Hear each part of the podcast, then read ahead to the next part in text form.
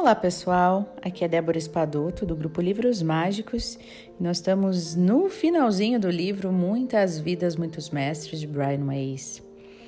Vamos então ao nosso áudio de número 16, capítulo 15. Vamos lá então, gente.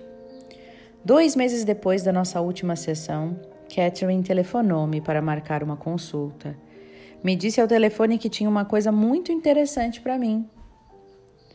Quando entrou no consultório, a presença da nova Catherine, feliz e sorridente, e irradiando uma paz interior que lhe dava um brilho especial, surpreendeu-me por instantes.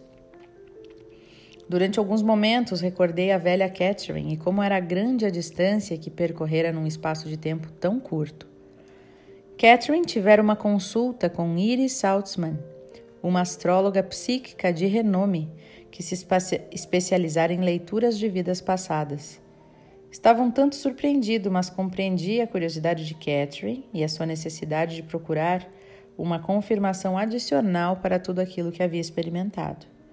Eu me sentia contente por ver que ela tivera a confiança necessária para uma atitude dessas.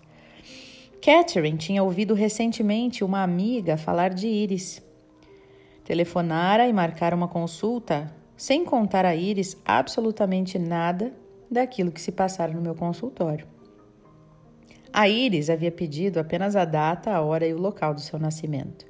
E a partir daí, explicou-lhe que iria construir uma roda astrológica que, em conjunção com os seus dons intuitivos, lhe permitiria descobrir pormenores sobre as vidas passadas de Catherine.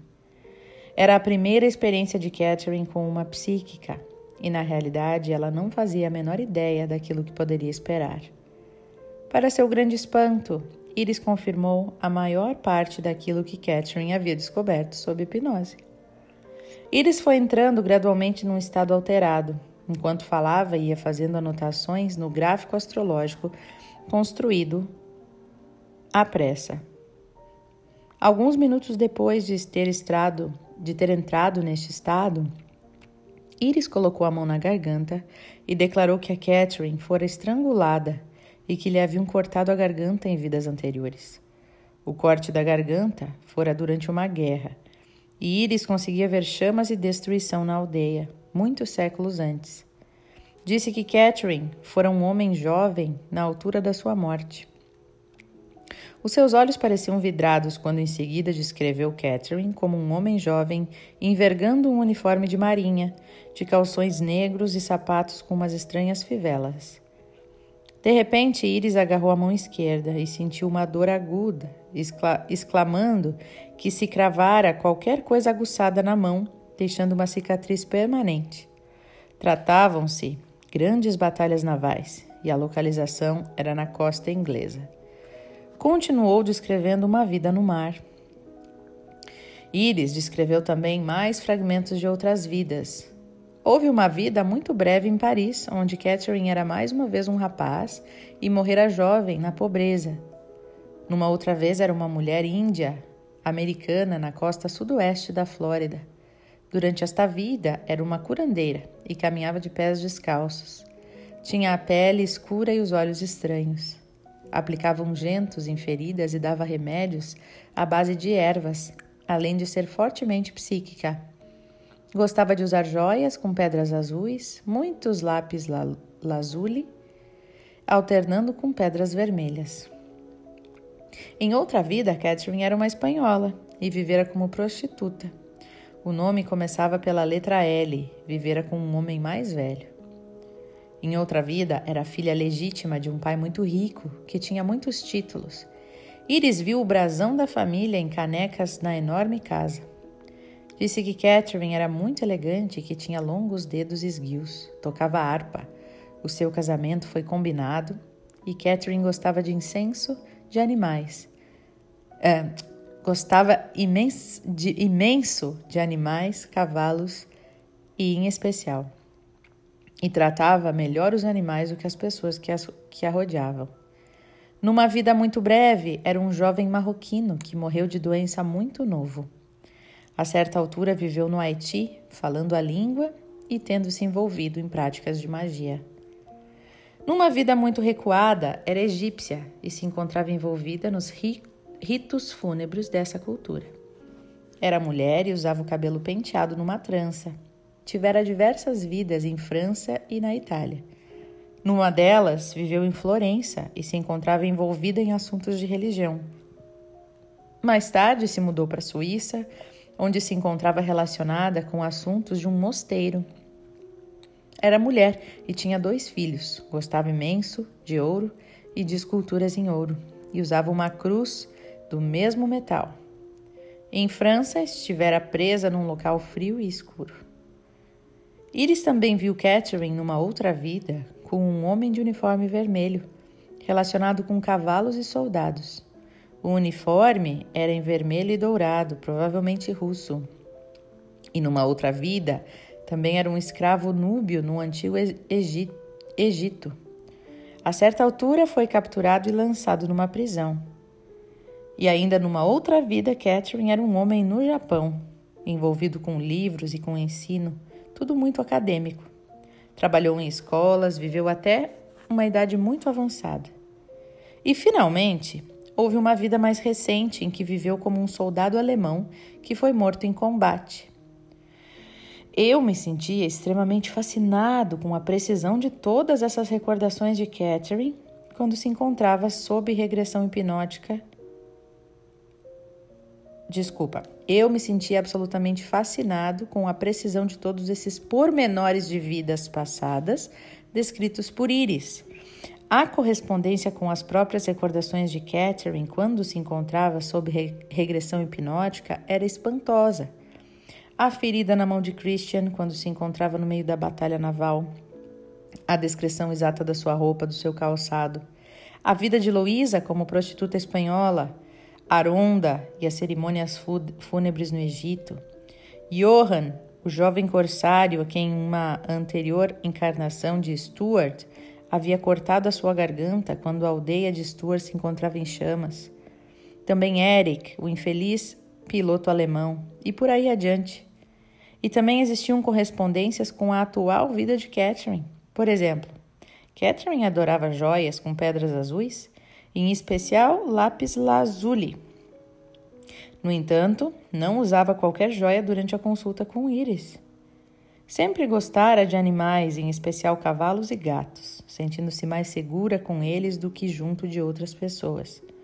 E se ela pudesse escolher um lugar no mundo para visitar, seria sem dúvida Florença nunca poderia considerar esta experiência como um teste científico válido.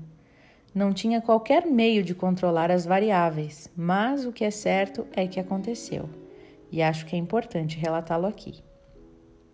Não tenho bem certeza do que aconteceu nesse dia.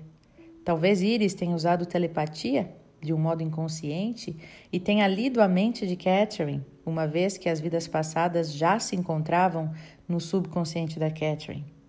Ou talvez Iris fosse de fato capaz de discernir informações sobre vidas passadas, usando suas capacidades psíquicas. Qualquer que fosse o caso, havia sido obtida a mesma informação nas duas situações por meios diferentes. Aquilo que Catherine conseguira por regressão hipnótica fora alcançado por Iris através de canais psíquicos. Muito poucas pessoas teriam sido capazes de fazer aquilo que a Iris conseguira Muitas pessoas que se designam a si próprias por psíquicas não fazem mais do que capitalizar com base no medo das pessoas e na sua curiosidade pelo desconhecido. Presentemente, os mercenários e os impostores psíquicos surgem de todos os lados. A popularidade de livros como as obras de Shirley MacLaine, Alton Limb, o título em inglês aqui não diz qual seria o nosso título em português, né? Mas esse livro, por exemplo, provocou uma torrente de novos médiums em transe. Há muitos que andam por aí fazendo publicidade loucamente e entram em transe para afirmarem a uma audiência extasiada e ao mesmo tempo espantada lugares comuns do gênero. Se não estiverem em harmonia com a natureza, a natureza não estará em harmonia convosco, e assim por diante. E essas afirmações são normalmente pronunciadas num tom de voz diferente da própria voz do médium por vezes mesclado com um tipo qualquer de sotaque estrangeiro. As mensagens são vagas e aplicáveis a uma enorme quantidade de pessoas. É frequentemente as mensagens referem-se apenas a aspectos espirituais que são difíceis de avaliar. Então, torna-se importante separar o falso do verdadeiro, para que este campo de estudos não possa ser desacreditado. São necessários cientistas do comportamento honestos para realizarem esse trabalho importante. São necessários psiquiatras para fazerem diagnósticos, para tratarem doenças mentais e tendências de simulação, e sociopáticas. Estatísticos, psicólogos e médicos também são vitais para estas avaliações e para testes posteriores. Os progressos importantes que serão feitos neste campo terão como base a utilização de uma metodologia científica. Em ciência, uma hipótese, que é uma suposição preliminar a respeito de uma série de observações, é criada a partir a partida para explicar um fenômeno. A partir daqui, a hipnose deverá ser testada em condições controladas. Os resultados destes testes devem ser provados e repetidos antes de ser possível formar uma teoria. Quando os cientistas têm aquilo que lhes parece ser uma teoria, uma teoria já firme, essa deve ser testada repetidas vezes por outros investigadores e os resultados deverão ser, ser os mesmos.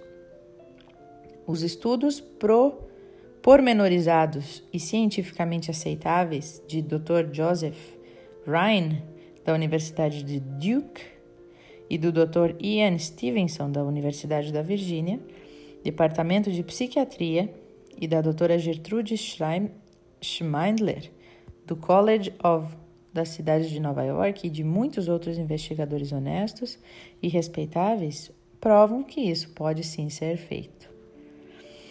Aqui então, pessoal, é